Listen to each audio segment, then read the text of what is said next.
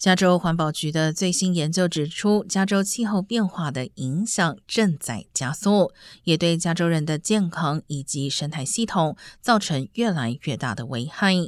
自一九五零年以来，加州发生的二十场最大型山火，有一半是在二零二零年和二零二一年爆发，而过去二十年是加州在一千年期间降水最少的二十年。